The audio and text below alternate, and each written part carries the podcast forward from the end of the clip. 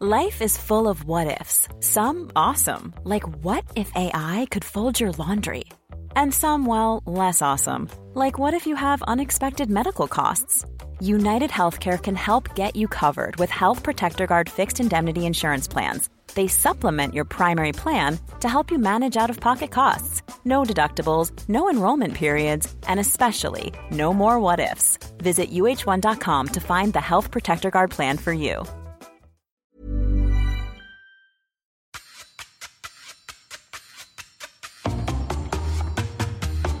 Yo creo que para el programa de hoy nos va a hacer falta un diccionario, Espi. Ya. Porque se van a manejar unos conceptos que yo no. no Stable diffusion. Mid Journey me suena. Ah, sí, Dali y OpenAI también. Dali sí, porque lo usamos para Mindfacts. Firefly. Farfly, tío. Jasper. Jasper, no. Riggs. Estoy leyendo cosas que no sé era lo un que juego, tío, de Ya, no sé lo Sí, que sí. son. Eh, igual, no sé, Sergio, Jesús, si vamos a entender bien lo que va a venir. Sí, hombre, sí, porque nosotros lo vamos a intentar explicar en lenguaje llano para que hasta vosotros lo podáis entender. Por favor, sí, especialmente yo. Yo voy a hablar poco. Pues nada. Me, sal- me sacas de la IA. Claro, de la otra. Buscamos los límites de la ciencia, el futuro de la tecnología, el alcance de la mente humana. Esto es Mindfacts. Bienvenidos a Mindfax, donde cada semana buscamos los límites de la ciencia, de la tecnología y del desconocimiento de la gente que hace el programa sobre los límites de la ciencia y la tecnología. Nos vendemos bien, Espi, nos vendemos fenomenal. Sí, desde luego. Es el anti-marketing perfecto. Pero luego funciona. sí, jaque mate. Es un jaque mate.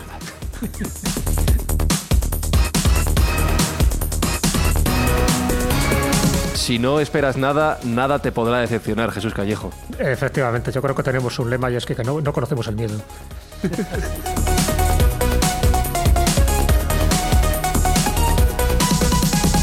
El miedo no, mm, de lo que hablamos hoy, no sé si lo conocemos, Sergio Cordero, pero de lo que sí sabemos es de intentar ayudar a la gente y ese es el objetivo de Mindfacts. Sí, aquí hemos venido a divertirnos y a hacer el bien. Y hacer el bien lo hacemos junto con todos nuestros oyentes que con su escucha nos ayudan a esta fase de la temporada a regalar juguetes a aquellos niños que normalmente no los tendrían. Con lo cual, cada escucha ayuda. O sea que bienvenidos al programa y vamos a hablar de inteligencia artificial.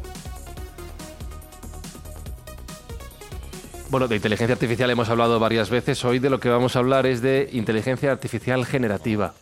Lo cual me iba a preguntarme si no sería mejor que este programa lo, lo presentara la inteligencia artificial. Inteligencia de- degenerativa la nuestra. Que, que hubiera un poco de inteligencia presentando el programa. Sí. Eso digo yo. Bueno, vamos a ver qué sale. Hoy en Mindfax hablamos de la inteligencia artificial generativa. ¿Por qué lo haces todo siempre Me así? gusta, Ah, sí, porque queda bien, ¿no?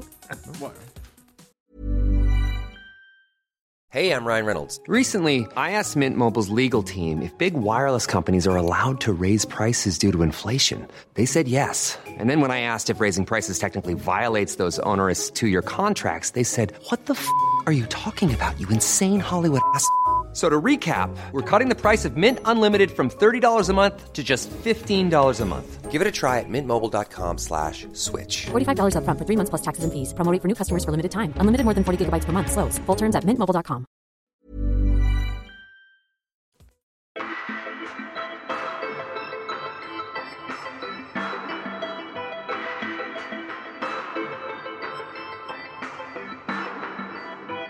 Y lo hacemos con dos invitados, dos amigos. Al primero de ellos, Mindfactors, le conocéis bien porque ya ha estado aquí y porque seguro que muchos de vosotros le escucháis todas las semanas en la escóbula de la brújula. Podcast menor. El podcast, el hermano pequeño, Menor. el, el que está empezando. sí. Marcos Carrasco, ¿cómo estás? Muy bien, aquí dispuesto a, una vez más, a- ¿os acordáis que estuvimos en marzo, en, ma- en abril, Mm. no en mayo? Mm. Y bueno, desde esa época hasta ahora es que todo ha cambiado muchísimo y ha evolucionado muchísimo. José, si ya estaba perdido en marzo, ahora voy a estar todavía Ahora peor. estás el doble, el Vale. doble de perdido. Vale. Sí, nada, encantado de, de- de estar aquí y gracias por invitarme. Subidos a lomos de la inteligencia artificial contigo, tú como artista, como pintor, como ilustrador, como creador, y además de la mano de un gran experto en el tema, Juan Pablo de Miguel, preséntanoslo, por favor. Bueno, pues os he traído a mi maestro. Bueno, me gusta decir maestro porque precisamente es un poco como se hacía en los talleres de pintura del Renacimiento. Quiero decir que tú veías cómo hacía él las cosas y luego eh, de ahí podías eh, deducir y poder aprender. Eh, Juan Pablo de Miguel, yo lo he conocido por, por, por todo su trabajo de, de la fotografía de paisaje y sobre todo por la aplicación de la inteligencia artificial generativa, ¿eh? que ya veremos lo que son estos programas Midjourney, DALI, Stable Diffusion, a un trabajo artístico. Y en un principio, claro, todos nos ponemos como, a ver, ¿qué es la IA? Eh, La inteligencia artificial es como ese vecino que acaba de instalarse en tu vecindario y no sabes si empiezas a desconfiar, si hará ruido o no hará ruido, será amigo, será hostil. Entonces, claro, como no te metas a saco con, con ella, pues no sabes si tú puedes hacer buen uso de ella o no, o sea, de la inteligencia artificial. Y sobre todo, una vez que yo vi cómo en sus masterclass y en sus clases, cómo, cómo te enseña y cómo te ayuda a incorporar en la creatividad la propia inteligencia artificial, ya te das cuenta que es todo un mundo y además él tiene muy buen fundamento porque lleva muchísimos años con la inteligencia artificial, que parece que hace dos días. Mm. Pues no, no, tiene mucha historia detrás. Pues vamos a saludarle. Juan Pablo de Miguel, bienvenido a Mindfacts. Buenos días.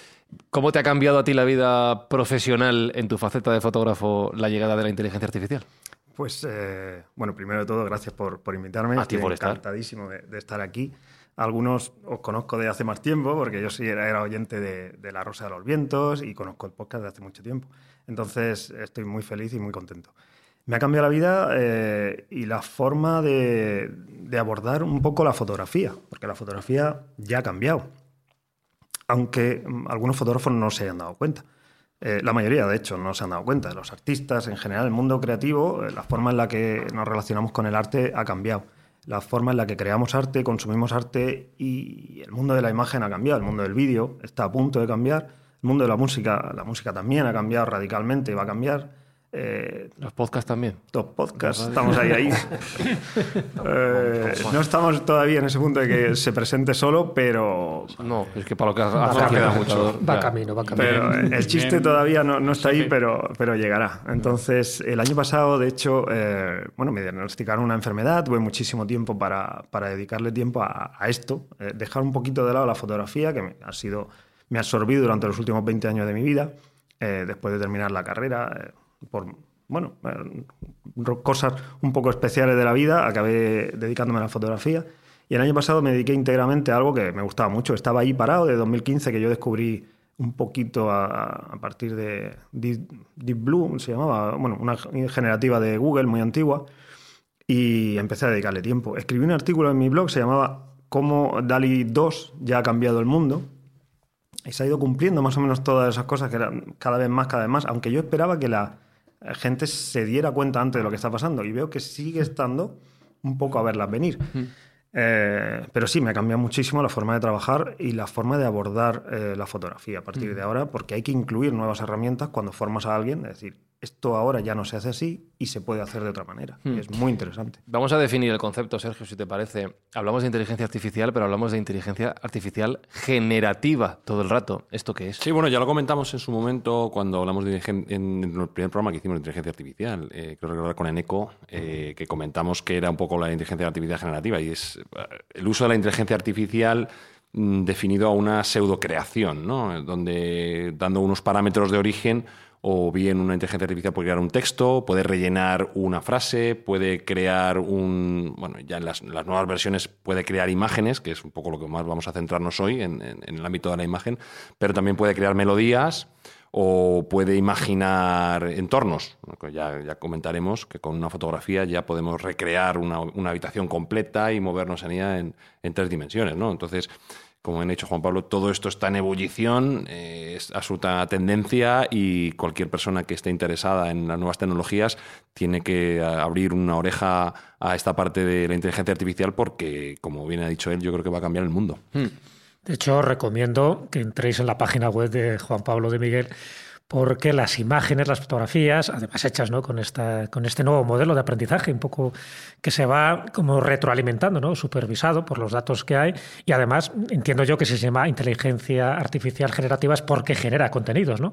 Algunos ya se han expresado aquí, contenidos de texto, de vídeo, de música, de arte, de mundos virtuales, me imagino que también diseños gráficos, en fin, de voz también.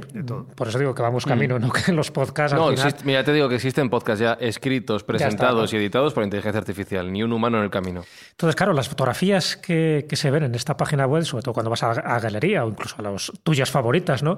Es que son sorprendentes. O sea, son cosas que dices, esto se hacía antes pues con unos procesos, me imagino que muy costosos, muy laboriosos, con mucho tiempo, y sin embargo ahora no se hace así. Pero eh, sí, lo que se van a encontrar en mi web es un. Sí, es trabajo fotográfico. Hay una sección específica para. para eh, de información sobre, sobre inteligencia artificial, pero la página web, juanpablomiguel.com, sí que incluye mi trabajo fotográfico de los últimos pues eso, unos 15 años más o menos. En mi perfil de Instagram sí que van a ver, eh, el último año entero es dedicado a inteligencia artificial y ge- imágenes generadas mediante estas herramientas. Y en Twitter también es de Miguel M. eh, también es todo inteligencia artificial. En la página web sí hay fotografía.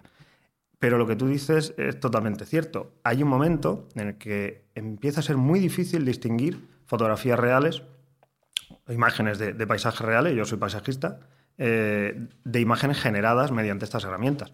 De hecho, soy eh, jurado de uno de los concursos de fotografía de paisajes más importantes del mundo, que es el Epson Pano durante los últimos cinco años.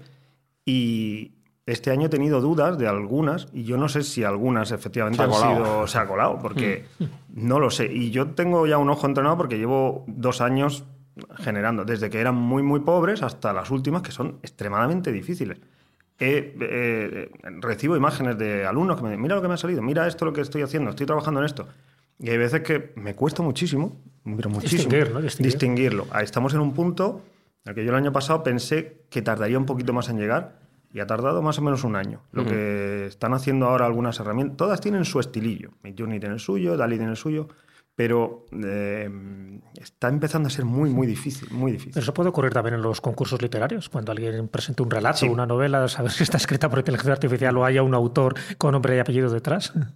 Va a ser complicado eso. Sí, hay webs que se están espe- especializando, porque me imagino que el, eh, parte de la rama de un negocio nuevo que va a surgir será el de detectar imágenes mediante que se han generado mediante esto, o textos, o música, porque habrá gente que le sigue interesando saberlo. Eh, por lo menos ahora durante un tiempo de, de transición en el que las dos cosas convivan. Me imagino que dentro de 100 años esto será absurdo porque habrá pasado ese momento. Pero ahora mismo que estamos en ese momento Gataca, ¿no? en el que hay personas mejoradas genéticamente y personas no mejoradas genéticamente, ahora estamos en, entre artistas que lo usan, artistas que no lo usan, ahí va a haber una guerra y sí que va a haber negocio alrededor de cómo distinguimos si esta imagen es real o no. Real es, eh, generada por un humano o no. Eh, y hay algunos intentos, fallan muchísimo. Metes un texto copiado de una web y te dice, te marca unas frases. Esto está generado. Hombre, no. Metes un texto completo de GPT-4 que decía y, y te dice, este bloque entero es humano y este no. Parece algo aleatorio realmente. No sabemos a qué obedece esa web o, o hermanas. Está verde todavía. Supongo que un trabajo, si los que nos escuchan quieren un trabajo para sus hijos de futuro, podría ser lo mismo que ahora hay peritos eh, judiciales que se dedican a investigar si una fotografía es real o no. Es posible que dentro de poco empiece a hacer falta gente que eh, pueda investigar. eh, eh, Crear filtros, ¿no? Para saber lo que hay de verdad o mentira en ese texto, en esa imagen, en esa música. Claro. Pero lo mismo hay una IA que lo hace también, que contrasta la IA. ¿no? Se podrá quizá entrenar una- un modelo Claro. de inteligencia artificial para que detecte si es inteligencia ¿Y artificial. y quién vigila al vigilante? ¿Quién contrasta Ah, la IA que Pero es una pescadilla sin fin esa. ¿no? Claro, Aquí eh, hemos abierto un melón interesante y Juan Pablo ha dicho una cosa que, que coincido completamente. Eh, yo tengo un niño de 14 años y parece ser que quiere tiene una beta emprendedora, una vena emprendedora, quiere hacer alguna cosa, ¿no? Entonces, Pues no papá, sé por quiero qué. empezar a ganar dinero, tal, no sé qué. Y voy a hacer, eh, algún- me da algunas ideas un poco peregrinas que le digo, mira, Alberto, si de verdad quieres tener un camino abierto para una emprendeduría, céntrate en la inteligencia artificial, porque yo creo que estamos en un momento de ruptura absoluta entre los que van a ser analfabetos en la inteligencia eh, artificial y los que no. Y eso va a ser eh, un crisol absolutamente espectacular para nuevos yacimientos de empleo y nuevos yacimientos de creación de riqueza. Porque las- los panoramas que se abren son absolutamente indescifrables. Hay muchísimo que hacer y está todo. Somos pioneros en, en un lejano oeste de. Es pioneros, esa es la palabra. Eso es lo que le digo yo a la gente que viene a, a formarse conmigo o viene a una masterclass. Dice, no- siempre les digo, no busquéis la manera más fácil de hacer lo que hacéis. Lo hemos hablado Marcos y yo muchas veces. Lo que hacéis, si funciona, eh, no busquéis una manera de hacerlo mejor, más o menos funciona bien, lo hacéis bien. Bu- utilizar esta herramienta para buscar caminos nuevos que hasta ahora no existían, formas de trabajar, productos nuevos, cosas que hace un año nadie se imaginaba, como cuando llega Internet y de repente, ¿quién iba a pensar que una red social podía ser eh, una explosión eh, como fue? O, el- la apertura de negocios que crea una nueva tecnología es el momento ahora, está todo por hacer. Mm. Todo por hacer significa que es muy duro eh, coger el machete y adentrarse solo en la selva y hacer su propio camino. Es más fácil ir por el camino que ha marcado otro. Pero marcar uno su propio camino y abrir camino en la selva a base La de machetazos, que va a traer la recompensa mayor. es muy grande. Entonces, no es buscar cosas que ya se hacen de manera más eficiente, que también, sino buscar una nueva cosa que hasta ahora no existía. Esto es la posibilidad que nos da ahora a esta generación nueva de, hijo de 14 años, 18, 25, 35. Casi cualquiera ahora mismo que se quiera meter en esto tiene algo para crear o para eh, inventar porque está todo por hacer. Sí, pero fíjate que eso también nos lleva a una discusión que hemos tenido varias veces, es, y la hemos tenido con Marcos, acerca si esto va a perjudicar a los ilustradores, artistas, etcétera, o al contrario, va a ampliar este campo. Y Marcos aquí tiene algo que contar. Mira, yo he oído las dos, las dos partes y además una de ellas es que me he quedado horrorizado, ¿no? He oído a un chaval decir, yo iba a aprender bellas artes, pero como ahora está la inteligencia artificial, pues no, no me voy a meter a una carrera de cinco años y tal. Entonces, claro, yo dije, "Mm, estás muy equivocado, porque precisamente lo que es el bagaje que tienes cuando hay un fotógrafo que se va a Canadá, Estados Unidos, a, a las cataratas de Iguazú, a la del Niágara, tal, a, a- a- ver la hora alucinante, el objetivo, el momento ideal, eh, y ya entiende de, de objetivos, de iluminación, de, de un montón de cosas. Al igual que en la pintura que entiendes anatomía, composición, armonía de colores, etcétera, etcétera. Claro, no es lo mismo una persona que de golpe y porrazo dice, bueno, vamos a golpe de ratón a hacer imágenes sin sentido, que es muy difícil. Es muy difícil tener un criterio, un criterio de ver qué es lo que tú quieres expresar con eso. Porque no olvidemos que lo que está detrás es el ser humano.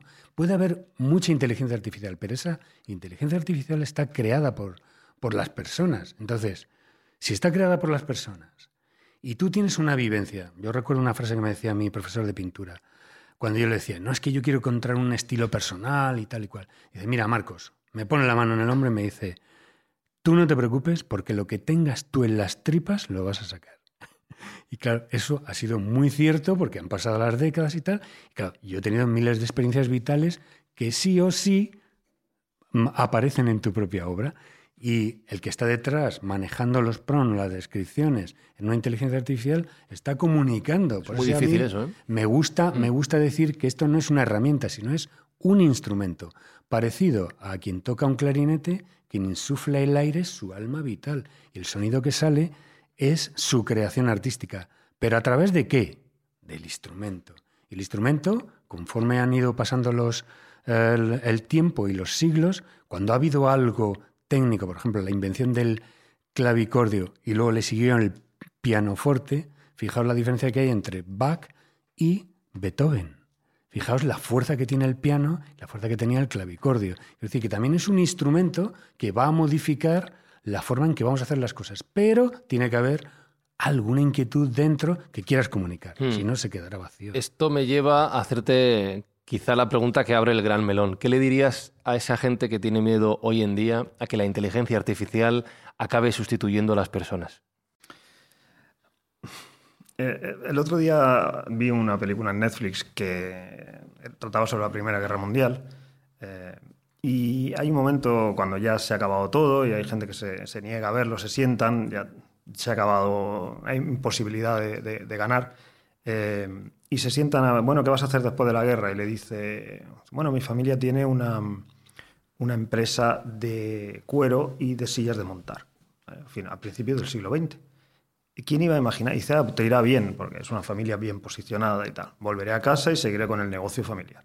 ¿Quién iba a imaginar que esa empresa bien posicionada, esa familia de la cual a lo mejor venía un poco más atrás, pocos años después, con la llegada del automóvil, el motor de explosión, iba a desaparecer?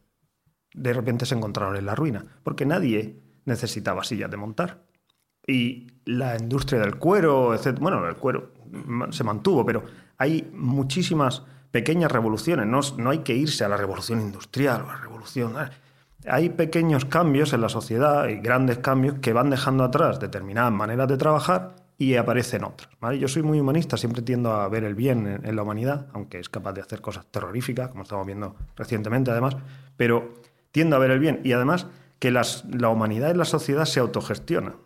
Esto, por mucha inferencia que haya de poderes, ¿no? Sí, pero esto va para adelante y no hay quien lo pare. Entonces, ¿qué le diría a la gente que tiene miedo? Que no tenga miedo, que confíe en sí mismo, en su propio eh, criterio, en su propia capacidad de crear cosas y ahí en adelante que utilice las herramientas que tiene en su mano, y esto no es nada más que una herramienta, no un maestro, sino una herramienta que pueda salir adelante con lo que tenga dentro y lo que decía Marcos, con lo que tenga en sus tripas, que lo utilice para sacarlo fuera.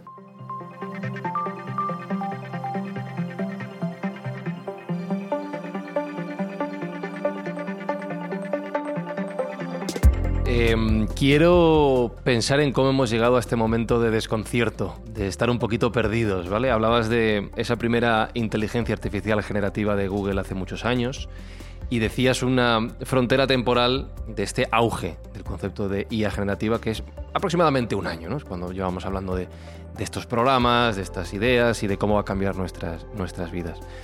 Pero para entender qué podemos hacer con todo esto, creo que tenemos que entender de dónde venimos, cómo hemos llegado a este punto y qué ha pasado hasta este momento. ¿Cuánto tiempo lleva más o menos la idea de la IA generativa rondando las cabezas de los creadores de programas informáticos? Mm, Bueno, la inteligencia artificial no es nada más que tratar de enseñar a las máquinas a que hagan cosas. Eso es tan antiguo como la propia computación. ¿eh? La calculadora hemos enseñado a que haga, pero cada vez más sofisticado. Eh, lo que pasa es que, eh, cercando un poco lo que estamos viviendo ahora, esto más o menos empieza en 2012 con AlexNet, que es una red que es capaz... 2012. Sí, Jope. eh, pero no como tal, no, no como Sí, generativa, sí, sí. pero sí todas las pequeñas eh, semillitas que se han ido plantando para que esto dé ahora un fruto, que está todavía por ver dónde va a llegar. Em, pero aparece una. Se entrena una inteligencia artificial que es capaz de describir imágenes, las ve. Eso es ya un poquito antiguo, ya se hacía eh, con algunos plugins incluso para fotografía. Oye, puedo autoetiquetar la fotografía, puedo eh, darle una foto y me dice amanecer, atardecer o personas, boda, identificado ciertas cosas. Eso es necesario porque la manera en la que aprenden estos modelos, que ahora hablaremos de ello, mm, para generar las imágenes han necesitado aprender, necesita una referencia, necesita una descripción. Sin esa descripción no es posible. ¿Cómo creo yo descripciones para billones de imágenes? Pues con unas redes neuronales anteriores que se han ido perfeccionando. Entonces, todo esto comienza, pues eso, más o menos hace unos 10 años. Ha habido pequeños cambios y todo va de la mano, por supuesto, con una mejora en la capacidad de cálculo. Sin esa capacidad de cálculo, ese exponencial crecimiento que, está, que estamos viviendo en los últimos años en cuanto a microchip, en cuanto a la velocidad, en cuanto también al consumo, pero eh, una tarjeta Nvidia o un chip de Intel de ahora, de hace 10 años, es ridículo. El crecimiento que ha habido es eh, absurdo. Eh, la miniaturización cada vez menor, lo- la- cómo imprimen los chips cada vez, creo que van por 4 nanómetros, una cosa ridícula. Y todo eso va de la mano y ahora lo que ha ocurrido es que a partir de ju- julio, quizá abril, más o menos, abril, mayo, junio eh, del año pasado aparece DALI 2, que es quien da el pistoletazo de salida a todo este boom que es el que eh, estamos viviendo. Antes había estado DALI 1, que se llamaba Cranium, y había habido durante 2019-20 algunos intentos, y en 2015 Google había presentado este Deep, Deep Dream, no Deep Blue que he dicho antes, Deep Blue era el ordenador de IBM, Mm. eh, Deep Dream, que quizá os suene, habéis visto, se hizo viral en Reddit, eh, yo recuerdo verlo en 2015, era una imagen del cielo estrellado de Van Gogh, pero con una especie de perros eh, flotantes. En aquel momento nadie sabía muy bien lo que estaba viendo, era un programa de Google que hacía una serie de cosas y ahí me enganché yo y más o menos de entonces he ido siguiendo esta evolución. El año pasado nos explota a todos en la cara con DALI 2 porque ya es capaz de generar imágenes que podrían identificarse o casi confundirse y esa es la clave del asunto. Cuando con lenguaje natural me puedo comunicar con un robot, vamos a llamarlo, un modelo, eh, entiende lo que le digo y es capaz de plasmarlo con calidad realista o fotorrealista o como lo queramos llamar, que pueda hacer dudar a las personas de si eso es o no una fotografía. Lo llamo iagrafías porque cuando empecé a publicar el año pasado, en abril, por ahí, no sabía cómo describirlas.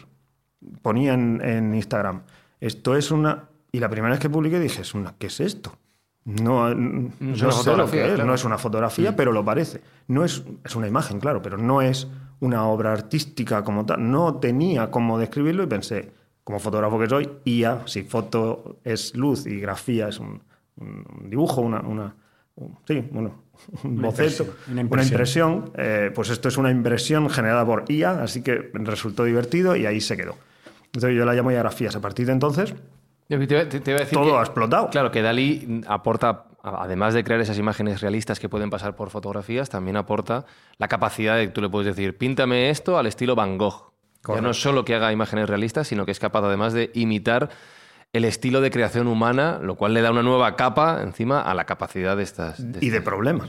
También. de, de capacidades, de posibilidades, porque pueden mezclar dos artistas que en principio no tendrían nada que ver, como, da igual, Van Gogh y Velázquez, por ejemplo, hablando de clásico. Pero, ¿y si mezcla un fotógrafo famoso, Claro. actual, como, bueno, algunos que ya han pedido que se les excluya del modelo, eh, del interior? Mi trabajo está dentro del modelo de Midjourney.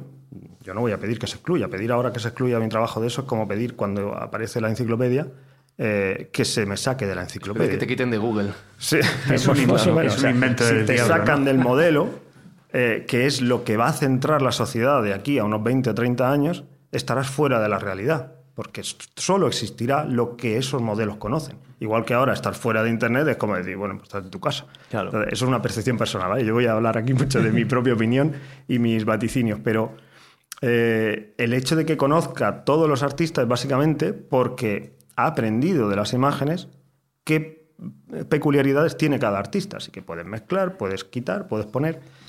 La clave está en cómo ha aprendido y si eso es... eh, ¿Qué problemas presenta Eh, eso? a- hablando del cómo aprendido, el otro día me ponían el ejemplo del captcha de Google cuando te dice eh, señala dónde hay semáforos. Sí. Y lo que te está diciendo es, estás entrenando la IA, Sí, llevamos claro. entrenando la IA 10 años con este sistema. Eso es una...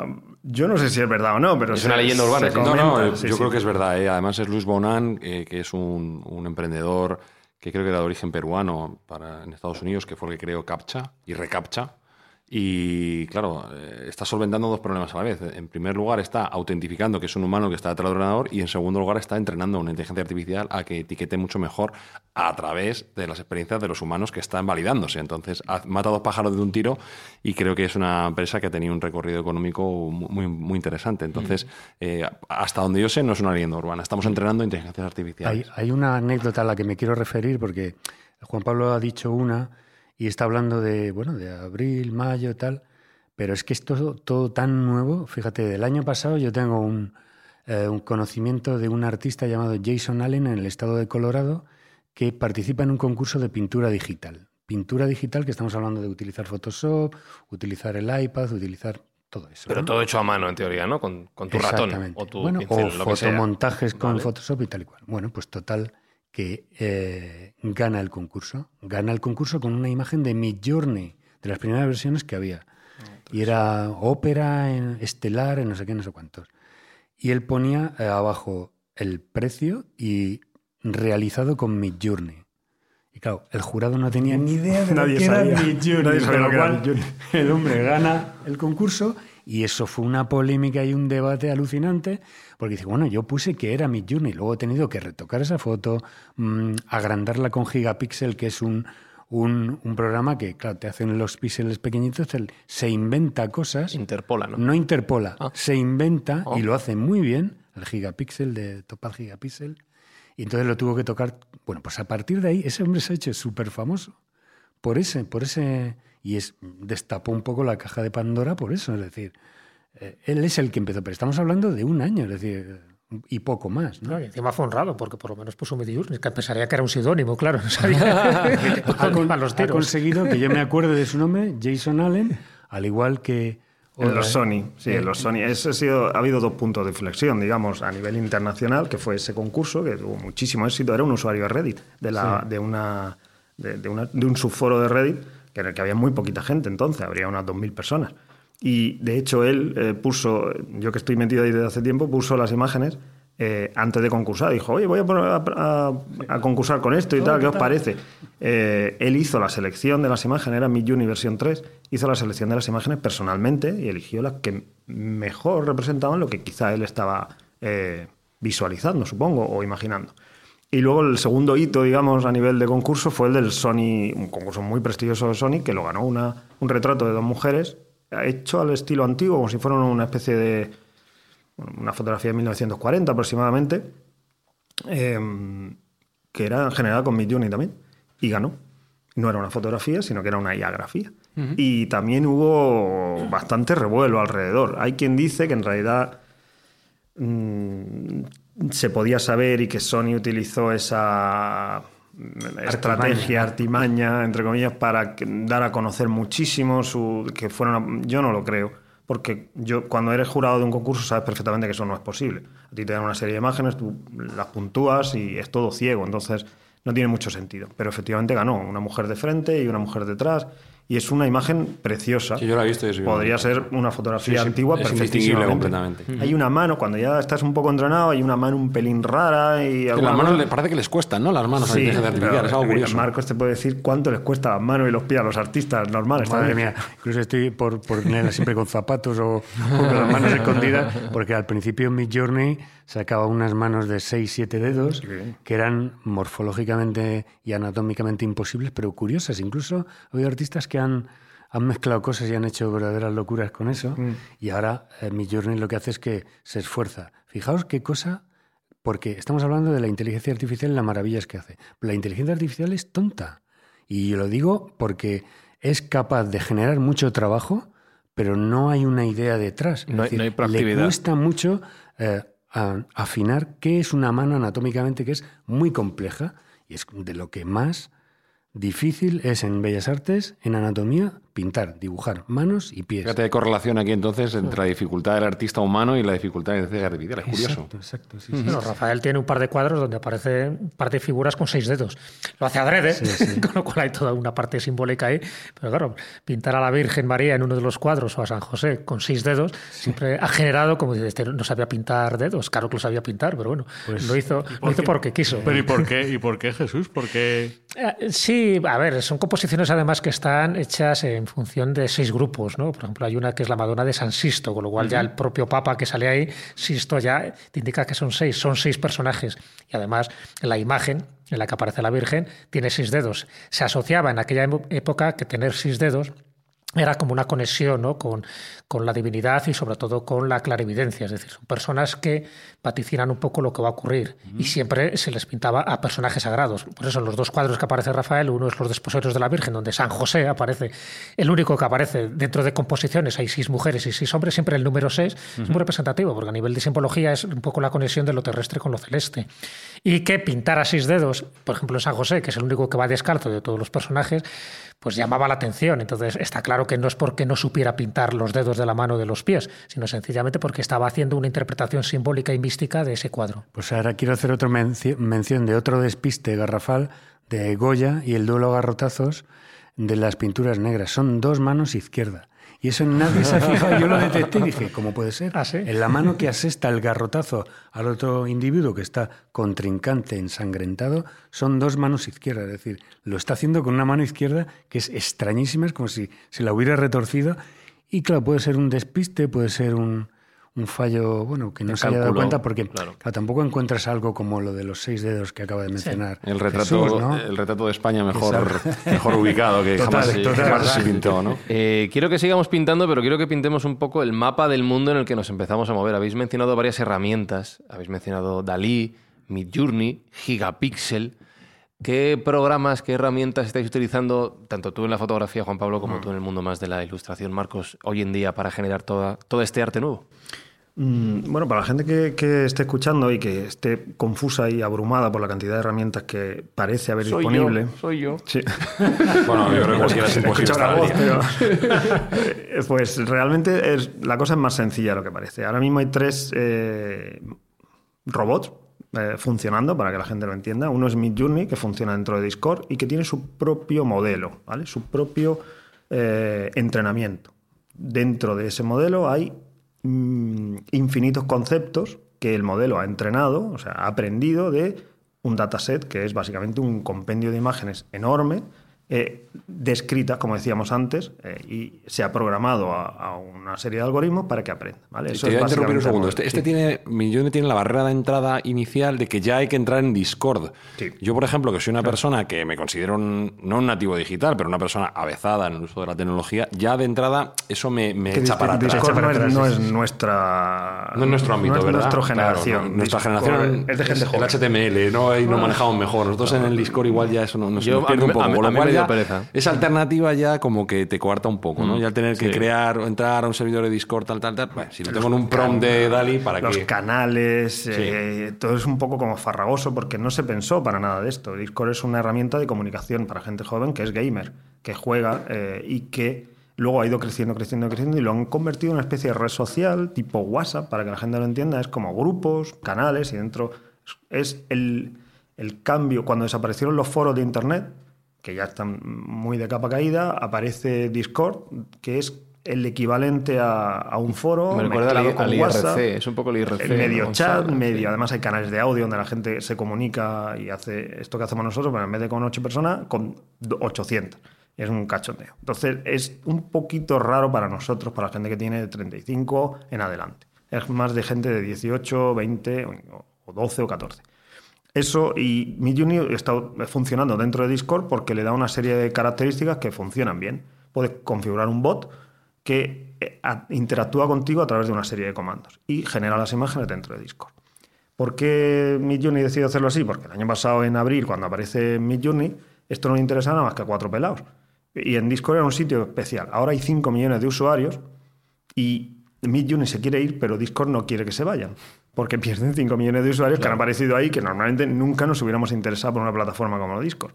Entonces, les está modificando la propia estructura de Discord para que Midjourney lo sea más sencillo y más fácil hacer, como por ejemplo el inpainting, que es eh, coger una imagen que has generado, seleccionar una parte y modificarla y crear algo que no existía dentro de esa parte. Eh, eso no era posible en Discord y Discord se lo ha dado el crear una ventana nueva, una interfaz de, de dibujo. Bueno, eso por ahí. Tiene un precio, no es gratis y tiene una serie de peculiaridades que lo hacen especial. Pero no, no tiene ninguna versión bello. gratis, no hay nada gratis. Ya no. De vez en cuando abren, eh, creo que te dan como 25 generaciones, 25 escrituras, prompts o frases, pero eh, desde hace ya como seis meses o por ahí cortaron el grifo y dijeron que ya sabéis de qué va esto, el que quieran entrar, que pague como mínimo 10 dólares al mes. Y con eso tienes una serie de tiempo, minutos de generación. No es que se active el tiempo y tú tienes que generar, sino que lo que tarda en generarse una imagen cuenta, por ejemplo, tres segundos. Bueno, pues de tus 200 minutos, tres segundos se han utilizado para esta imagen, para estas cuatro O sea imágenes. que no, no es muy caro en realidad, porque tarda poco en generarlas. Tarda relativamente poco, no sé, son 3, 5, 10 segundos, pero con una suscripción básica puedes generar muchas imágenes y empezar a romper el hielo con eso. Pero quizá no sea la opción más eh, adecuada porque eso es la barrera de Discord eh, es un poco extraña. Luego está DALI. DALI es de OpenAI y tiene una versión. eh, incluso DALI 2 tenía versión de pago y versión gratuita. Cuando Microsoft entra en el juego y dice, se me están comiendo la tostada, no sé de qué va esto, yo me meto aquí, compro la mitad de DALI, de, la mitad de OpenAI, me quedo con ChatGPT, me quedo con DALI y lo ofrezco yo paralelamente a, lo que ofrece OpenAI en, eh, de manera de pago y yo lo ofrezco gratuitamente. Entonces, Bing Chat es ChatGPT 4 pero de manera gratuita y modificado especial para la forma de trabajo de Microsoft. DALI 2 en su momento y ahora 3 es DALI 3, pero fuera del entorno de OpenAI y de manera gratuita. Entonces, para la gente que quiera probar inteligencia artificial y sea sencillo y con los mejores resultados, lo mejor es eh, Microsoft Image Creator, que es DALI 3, eh, que puedes poner el prompt, tan sencillo como, como eso, o a través de Bing Chat, creo que, o Chat a Bing, través o de Bing, sí, de Bing, sí, del, sí. del El Edge, buscador, del, sí. del buscador. eh, al propio Bing le puedes decir, crea una imagen, tienes que estar en la pestaña de más creativo o súper creativo, no recuerdo las tres opciones que te da, y decirle, crea una imagen de un plátano volador en Marte tal. Ah, voy a hacer eso para ti. Y puedes interaccionar. No es tan seco y tan frío como escribir un prompt, sino que puedes incluso eh, interactuar con el artista, entre comillas, robot que te va a pintar la imagen. Decir, ¿crees que eso es buena idea? ¿Podrías mejorar esa idea con...? la-?" Y puede evolucionar un poco la obra que vas a ir creando junto con, el, con esa inteligencia artificial eh, de, de- de- comunicación, no la generativa de texto, sino, o sea, no la de imagen, sino la de texto. Y luego, paralelamente a eso, está Stable Diffusion. Stable Diffusion es el resto de cosas. Todo el resto de cosas que no es Midjourney, es DALI, es Stable Diffusion.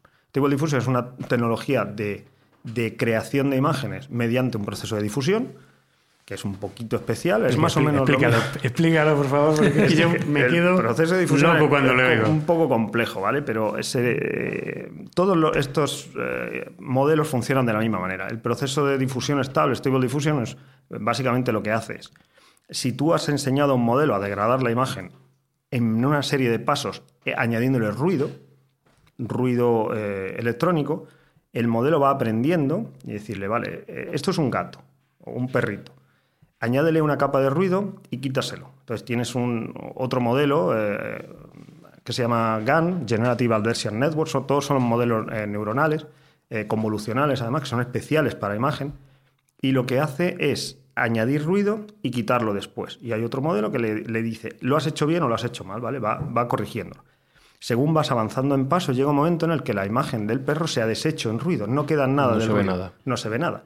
Pero el, el modelo ha aprendido cómo se degrada una imagen de un perro en ruido. Si eso lo haces con un dataset de 17 o 7 en, en concreto, bueno, el Lion son 7 billones de imágenes y degradas todas esas imágenes en ruido, además de entender los conceptos, entiendes, el modelo entiende cómo se degrada cada uno de esos conceptos en ruido.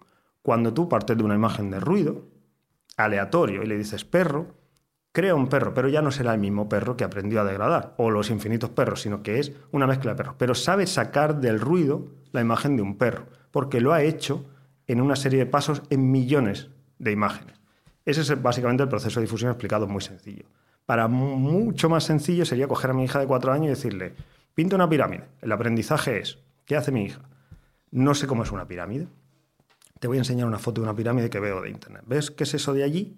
Foto de pirámide amarilla de Egipto. Y ve, yo le señalo y ella ve que es una pirámide. Ah, Es aquello que tiene.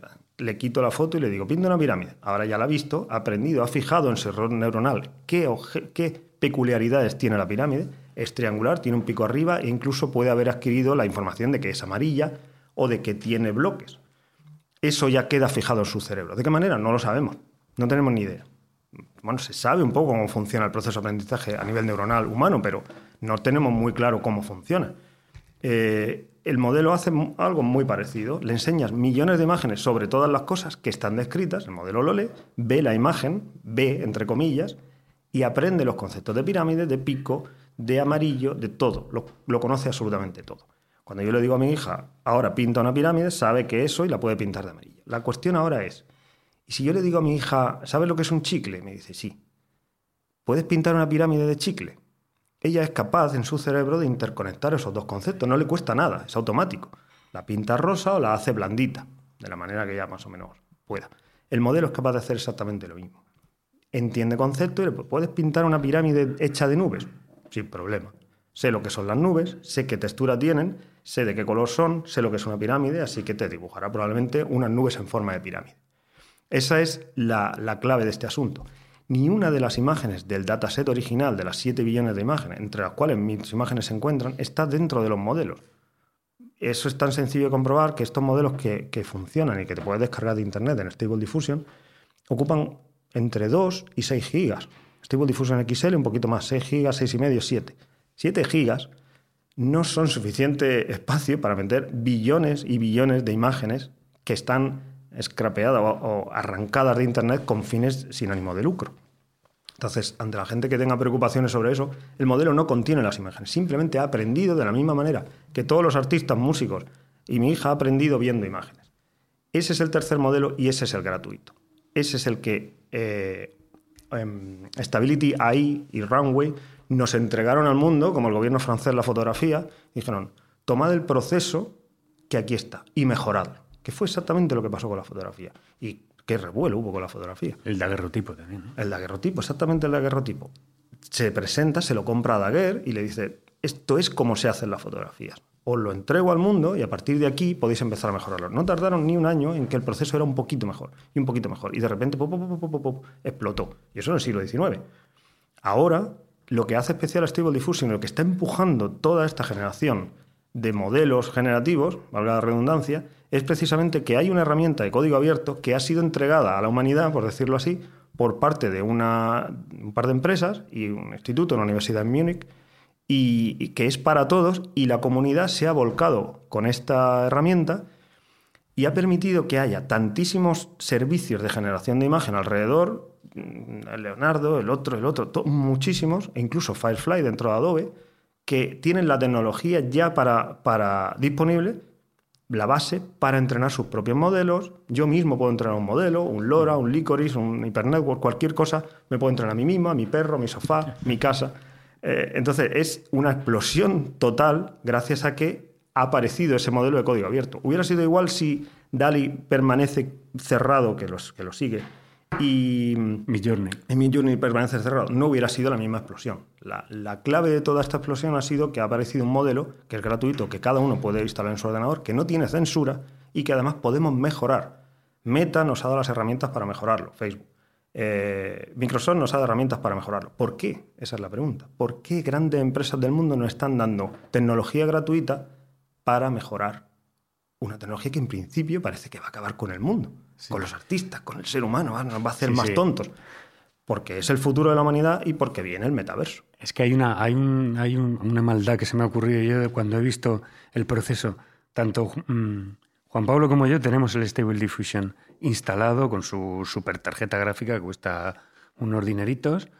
Y entonces eh, yo he interrumpido la creación a voluntad de alguna creación de estas imágenes. Entonces lo que veo es ruido. Y digo, ostras, esto es ruido que si lo hubiera dejado, ese ruido se concreta un poco más, un poco más y aparece la imagen.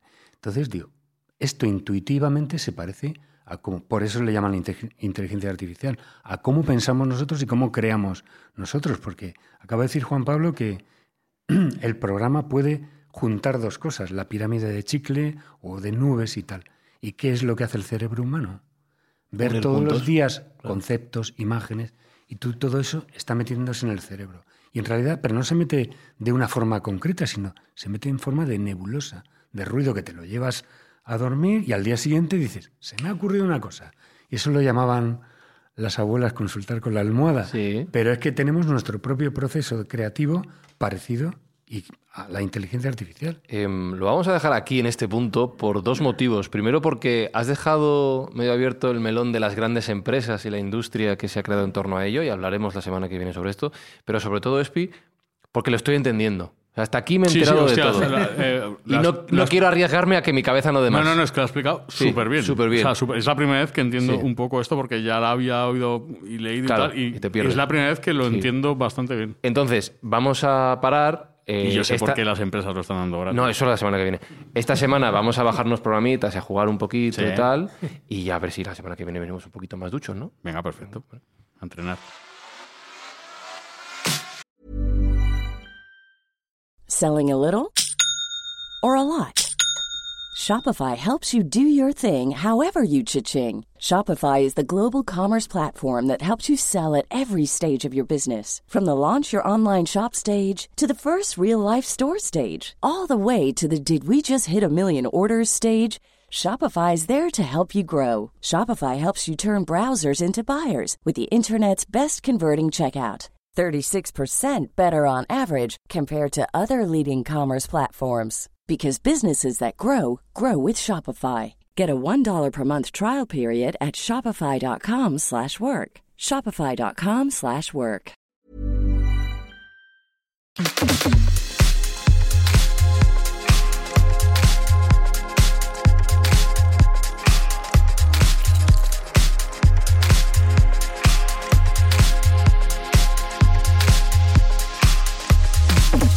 Juan Pablo, ¿repetimos la semana que viene? Repetimos, por supuesto. Repetimos. Marcos. Carrasco, ¿repetimos? Sí, aquí me tendrás. sí, Bueno, señor. pues vamos a ver si seguimos aprendiendo. Alberto Espinosa, vamos bien. Va bien, va bien. Va bien. Va fenomenal. Sí, vas a jugar con... Con las Sí, cositas te, de- te digo una cosa, han dicho, una- es muy interesante, eh, las imágenes de Mindflash que se hacen con Dalí, Sí. que las hace Sergio Cordero, a veces las hago yo, Sí. de lo que tienes en la cabeza y lo que le escribes a lo que sale, Claro. es un mundo Sí, sí. que no sabes qué va a salir. Efectivamente, es como un poco tirar de la ruleta, Vamos ¿no? a practicar. Sí, sí, vamos a practicar. Porque ¿eh? sois bastante malos. Yo soy muy malo. sí, soy bastante malo. Pero todo es aprender y mejorar, Jesús Callejo, y para eso estamos en Mindfacts. Oh, yo estoy aprendiendo un montón, es verdad. Qué programa más didáctico. Además, Juan Pablo ha dejado la pelota votando en las puertas del metaverso. Vamos, no me pierdo el próximo programa. Tú tampoco te lo pierdes, Sergio Cordero, No, yo por, no me por lo que sea. que- yo que- disfruto muchísimo haciendo el podcast. O sea, soy el, el primer oyente claro, que está aquí encantado, con lo cual voy con dos súper invitados que tenemos que os han dejado clarísimos los conceptos, conceptos como hemos dicho, nebulosos y difíciles de entender. Pues eh, hay que agradecer que nos lo hayan explicado tan meridianamente. Entonces, vamos, aquí estará el primero la semana que viene haciendo cola para, para poder escuchar la segunda parte, claro que sí. Mejoramos nosotros y mejoramos el mundo con nuestra pequeña ayuda Claro, aquí en Mindfacts. encima de que no lo pasamos bien, eh, estamos ayudando a los que no tienen a que tengan un poco más, en este caso en la fase de la temporada con cada escucha, a comprar juguetes para aquellos niños que no tendrían esa posibilidad, pues ya nos sale un, un- un acto perfecto. Pues en siete días, más y mejor, aquí en Mindfacts, hablando sobre inteligencia artificial generativa. Chao, chao, chao. Mindfacts llega cada semana a tus oídos a través de Spotify, Apple Podcast, Evox, Google Podcast o tu aplicación favorita. Búscanos en redes sociales. Somos Mindfacts. ¿Por qué lo mataste? Yo no maté al doctor Lanning. Entonces, ¿por qué estabas allí escondido? Estaba asustado. Los robots no sienten miedo. No sienten nada. No tienen hambre, no duermen. Yo sí. Incluso he tenido sueños. Los seres humanos tienen sueños. Los perros también, pero tú no. Solo eres una máquina. Una imitación de la vida. ¿Puedes componer una sinfonía? ¿Puedes convertir un lienzo en una hermosa obra de arte? ¿Puede usted?